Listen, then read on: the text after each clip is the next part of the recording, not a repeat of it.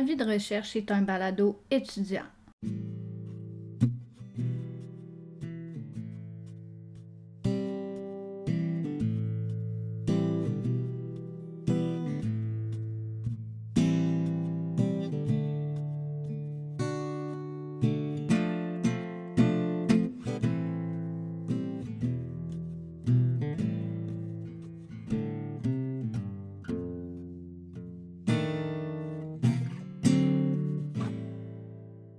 Bonjour à tous, bienvenue sur Avis de recherche, ton balado de crime véritable. Et aujourd'hui, on se penche sur le cas de Maisie Ojic et Shannon Alexander, toutes deux disparues dans la région de Kitigan-Zibi, une communauté autochtone tout près de Maniwaki, en Outaouais. Les faits se sont passés en 2008, donc 12 ans après la disparition des deux filles, on n'a toujours aucune nouvelle d'elles. Qu'est-ce qui s'est passé? Euh, c'est ce que les enquêteurs vont essayer de retracer au cours des 12 prochaines années, justement. Je voudrais commencer tout d'abord avec une première mise en contexte. Les femmes autochtones, c'est une minorité dont on parle peu, mais il y a beaucoup de choses à dire, malheureusement, beaucoup de choses tristes à dire par rapport à ça, parce que malheureusement, plusieurs sont victimes de violences sexuelles, de violences psychologiques et de violences conjugales. Et c'est un fait. Une femme autochtone aura plus de chances de disparaître dans des circonstances nébuleuses qu'une femme non autochtone.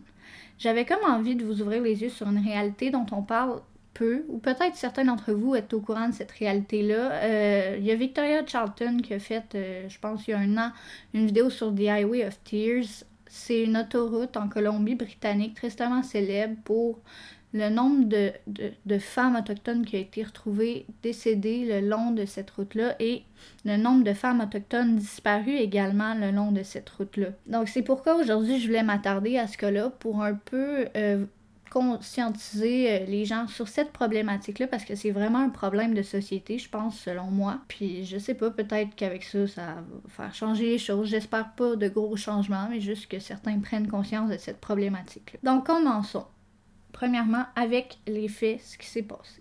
Donc le 5 septembre 2008, Maisie Ojic devait passer la nuit chez Shannon Alexander. Pendant la journée, les deux filles avaient une fête à la polyvalente. Donc, ce qu'il faut savoir, c'est que c'est deux amis, euh, deux meilleures amies, puis les deux filles avaient une fête à la polyvalente de Maniwaki.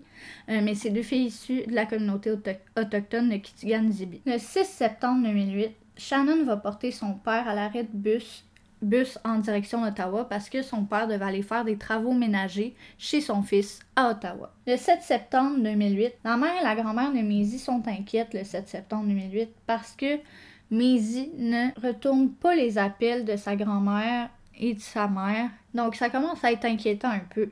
Le 8 septembre, le lundi, les deux femmes se rendent à la maison de Brian Alexander, le père de Shannon Alexander, et les deux femmes vont se rendre compte qu'il n'y a personne dans la maison, la maison est complètement vide, il n'y a aucun mouvement. Euh, et c'est cette journée-là qu'ils vont alerter la police. Le 12 septembre 2008, il y a une conférence du chef White Duck sur l'affaire euh, qui dit en gros s'il y a quelqu'un qui sait quelque chose, appelez à tel tel numéro. Et le chef White Duck est quand même assez important parce qu'il connaît bien Maisie, ça a été son enseignant. Euh, depuis qu'elle a l'âge de 4 ans jusqu'à la fin du primaire. Donc il la connaît bien, il connaît bien les endroits qu'elle fréquente et qu'elle fréquentait auparavant. Le 1er octobre 2008, c'est la création d'une page Facebook et du site web afin euh, de récolter le plus d'informations possible sur ce qui s'est passé. Le 4 octobre 2008, le samedi, il y a une conférence de presse nationale qui est donnée avec le chef White Duck et le chef de la police autochtone, M. McGregor. Euh, c'est une conférence de presse nationale pour donner de la visibilité à l'affaire. Six jours plus tard, en, le 10 octobre 2008, Trois jours de recherche seront consacrés pour retrouver Maisie et Shannon du 11 octobre au 13 octobre. Donc, il y aura des recherches qui seront faites dans la rivière de Kitigan-Zibi. Il y aura des recherches qui seront faites aussi un peu plus tard, le 7 décembre 2008, avec la Search and Rescue Global One. Euh, ils vont mettre en place les chiens pisteurs avec 100 bénévoles et c'est des recherches qui auront lieu euh, au Québec et en Ontario, donc dans la région de Kitigan-Zibi et aussi euh, en Ontario parce que ce qu'il faut savoir c'est que c'est comme limite Ontario et Québec puisque ça se passe en Outaouais. Il y aura aussi des recherches dans la vallée de la Gatineau.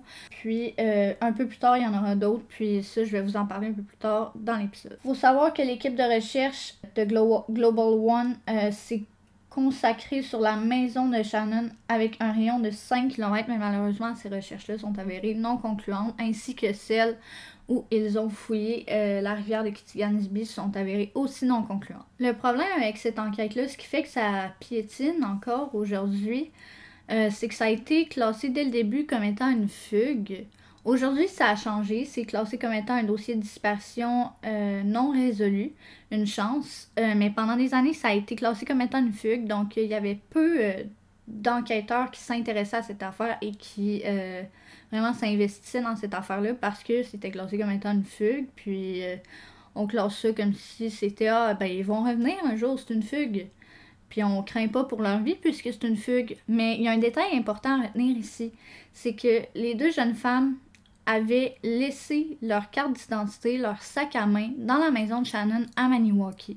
Donc comment une fugue? C'est tellement illogique que ce soit une fugue. Comment ça peut être une fugue si elles n'avaient pas leur papier d'identité sur elles En 2017, la famille va s'être battue afin que le dossier de Shannon et le dossier de Maisie ne soient pas oubliés et soit mis dans les dossiers irrésolus de la SQ.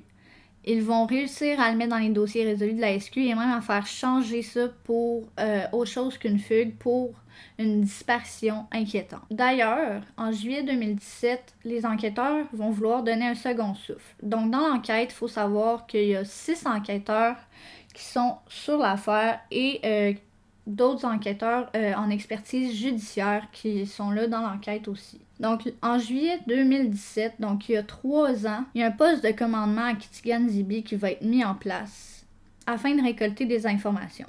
Ça s'est avéré concluant parce qu'il y a quelqu'un qui est venu livrer une information comme de quoi euh, les filles seraient peut-être au ruisseau Pitobig et que ce serait intéressant d'aller fouiller au ruisseau Pitobig ainsi qu'à l'autodrome Saint-Michel puisqu'il y a eu des changements importants à l'autodrome Saint-Michel.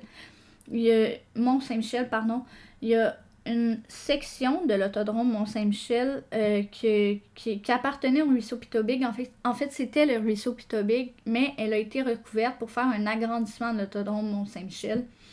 Donc, ce qui va arriver, c'est que les enquêteurs vont faire des fouilles avec des chiens pisteurs, avec des plongeurs. Ils vont plonger dans le ruisseau Pitobig. Ils vont même creuser le ruisseau.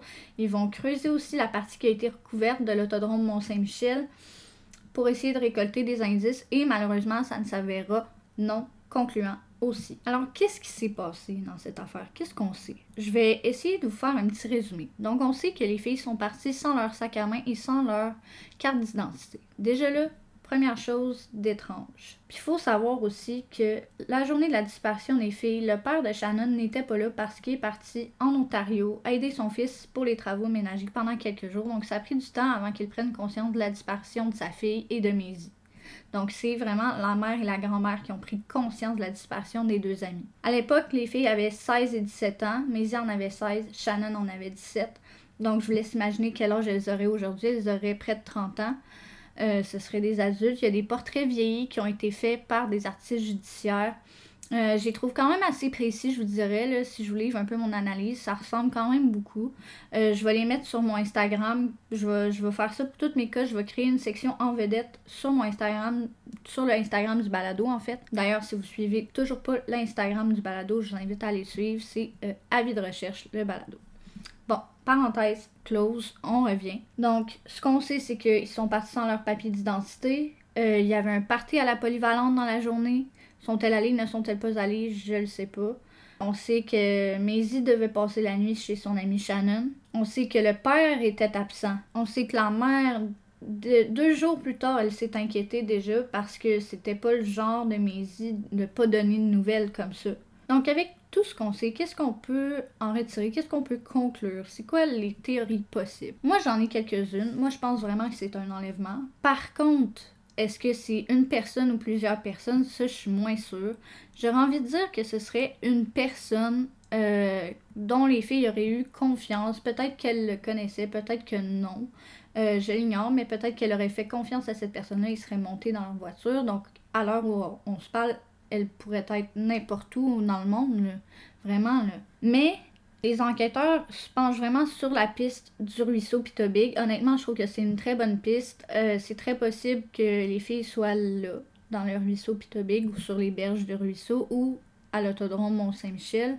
Euh, malheureusement, comme vous le savez, euh, dans les cas de dispersion, plus le temps passe, plus c'est difficile de récolter des indices et plus euh, l'enquête est tardue. En général, ça devient de plus en plus difficile de, de retrouver quelqu'un en vie. Donc, est-ce qu'aujourd'hui les filles sont encore en vie? Honnêtement, pour cette question-là, moi, je suis pas très optimiste. Mais j'ai bon espoir qu'on va les retrouver un jour. La famille espère toujours que ce dossier-là sera clos. Ils veulent plus que tout avoir leurs filles, leurs deux filles euh, qu'elles ont perdues. Ils veulent être capables de faire leur deuil euh, de cette affaire-là. Elles, veulent vraiment euh, être capables d'avoir un corps pour pouvoir faire un deuil complet parce que là, on est dans l'attente justement de retrouver Maisie et Shannon. Puis ça, ça doit être terrible pour une famille. Surtout dans une petite communauté à Kitigan-Zibi, ça a bouleversé beaucoup de familles, ça a brisé beaucoup de familles aussi. Donc moi, j'espère vraiment qu'on va les retrouver.